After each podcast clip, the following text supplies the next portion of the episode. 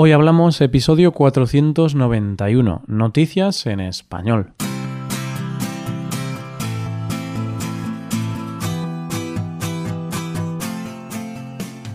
Bienvenido a Hoy Hablamos, el podcast para aprender español cada día.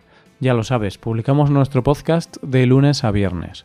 Puedes escucharlo en iTunes, en Android o en nuestra página web ya sabes que tienes disponible la transcripción de este episodio y una hoja de trabajo en PDF con ejercicios y explicaciones de vocabulario y expresiones. Este contenido solo está disponible para suscriptores premium. Hazte suscriptor premium en hoyhablamos.com. Hola, hola, ¿qué tal? ¿Sabes qué día es hoy, querido oyente? Claro, es jueves. Y eso es una buena noticia. Bueno, no solo una, sino dos buenas noticias. La semana está a punto de acabar y hoy es día de noticias en español. Así que en realidad cinco buenas noticias, estas dos más las tres de las que vamos a hablar hoy. Empezaremos hablando de una nueva leche vegana. Continuaremos con unas monjas un tanto peculiares y acabaremos con un hombre que quería conocer el amor de su vida. Hoy hablamos de noticias en español.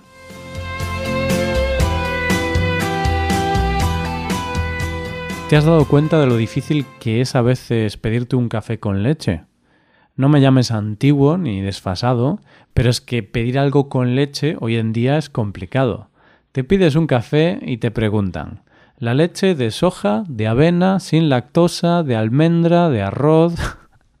y al final te lo pides solo porque no sabes muy bien qué pedir.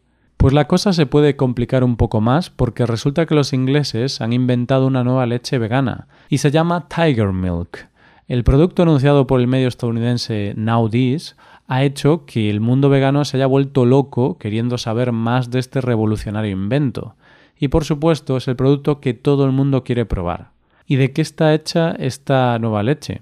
Dice su creador, el inglés Josh Coppersmith Heaven, que la creó después de un viaje a África donde descubrió un milagroso producto llamado chufa, o como lo llaman los ingleses, tiger nuts. Los africanos con la chufa fabrican una bebida y él cogió esa idea. Le mezcló agua filtrada, aceite de girasol, almendra, sal y voilà, un producto nuevo. Lamento decirte, querido oyente, que este producto por ahora solo se comercializa en Reino Unido y aquí no lo tenemos todavía. Bueno, espera un momento. ¿Tú también te has quedado pensando en lo que he dicho antes? Bebida de chufa.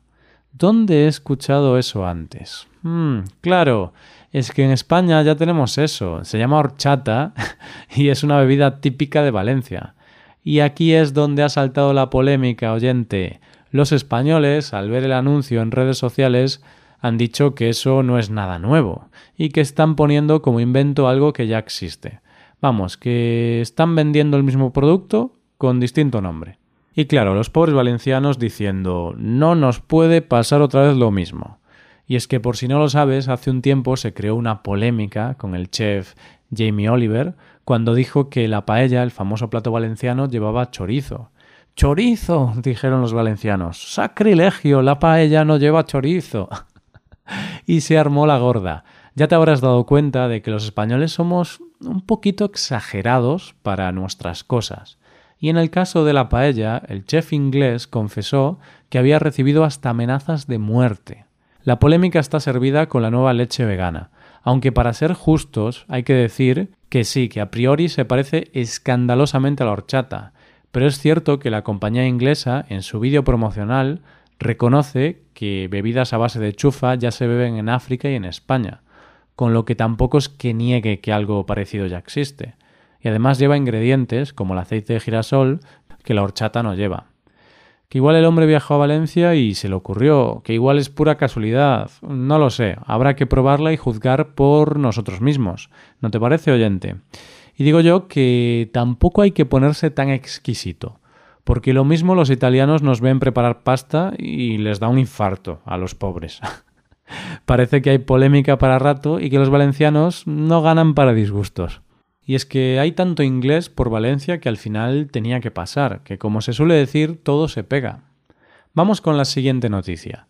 ¿Te acuerdas de la película Sister Act?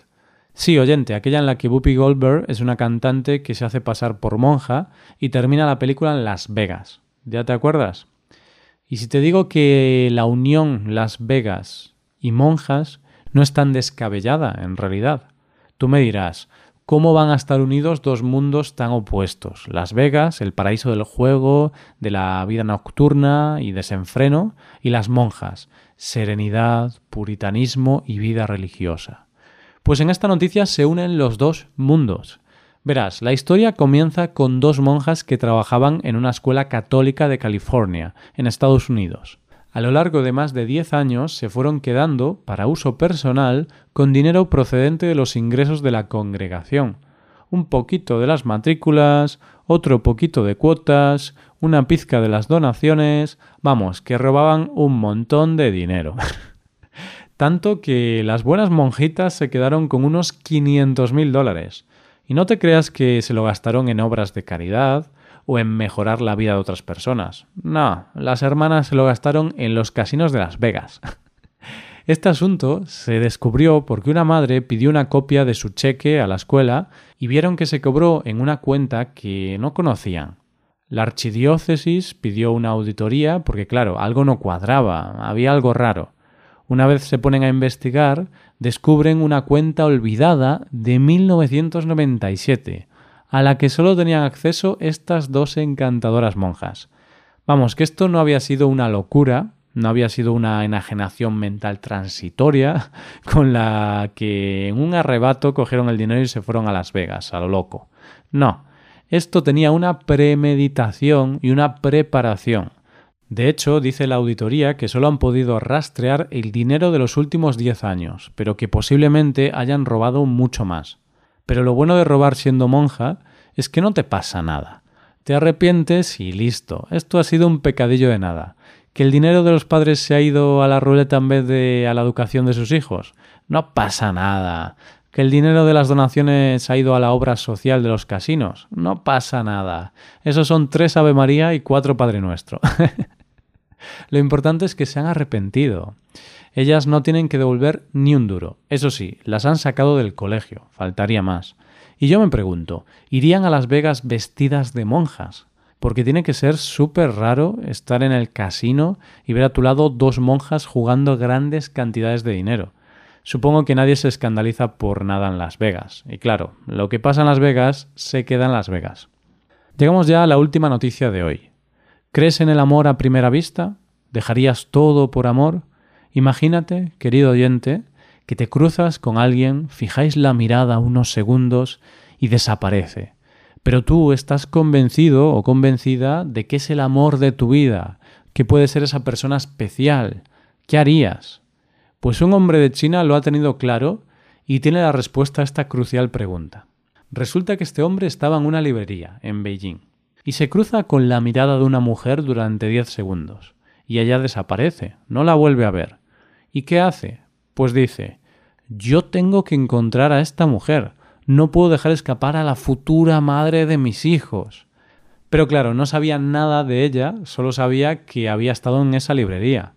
Y ante situaciones desesperadas, medidas desesperadas, este enamoradizo hombre decide que va a ir cada día de 7 de la mañana a 11 de la noche a la librería a ver si aparece la chica, que ya de por sí es un poco extremo, ¿no? Podemos pensar que el hombre tenía mucho tiempo libre para poder hacer eso, porque es una jornada laboral completa. Pues no, el hombre tenía su trabajo, pero lo dejó para poder hacer ese ritual. Vamos, que esto sí que es dejarlo todo por amor. El hombre, con tanto tiempo que pasaba allí, llegó un momento que decidió hacer bocetos de la chica para entregarlos entre los clientes, a ver si la conocían. Pero o este hombre era Picasso o me parece a mí que para mucho no serviría. Así ha estado 50 días, tiempo en el que ha tenido que pedir dinero a su familia y amigos para sobrevivir, porque no olvidemos que dejó su trabajo. Y digo yo que en todo este tiempo algún libro compraría, o igual se leería algún libro de allí durante la espera, porque son muchas horas, ¿eh? Después de 50 días y de no aparecer la mujer, el hombre desesperado decide interponerle una demanda a la pobre mujer por los daños emocionales que le estaba causando. Demanda que, como ya habrás adivinado, no llegó a ningún lado, porque claro, no puedes demandar a alguien que no conoces de nada y que realmente no te ha hecho nada de nada. De hecho, igual había que ponerle la demanda a él por acoso, Y es que en las redes sociales, al conocer la historia, la gente le pide a la mujer que no aparezca, porque dicen que la actitud de este hombre muy normal no es. Y lo que empezó siendo una historia de un romántico parece ser la historia de un loco, que acosa a una mujer. Así que a este hombre yo le ponía una orden de alejamiento. Porque una cosa es que veas a alguien y vayas al día siguiente a ver si te encuentras con esa persona para poder conocerla, pero otra cosa es tener esa obsesión. Esto es un comportamiento peligroso y censurable. Y como dice la canción, no es amor, es una obsesión.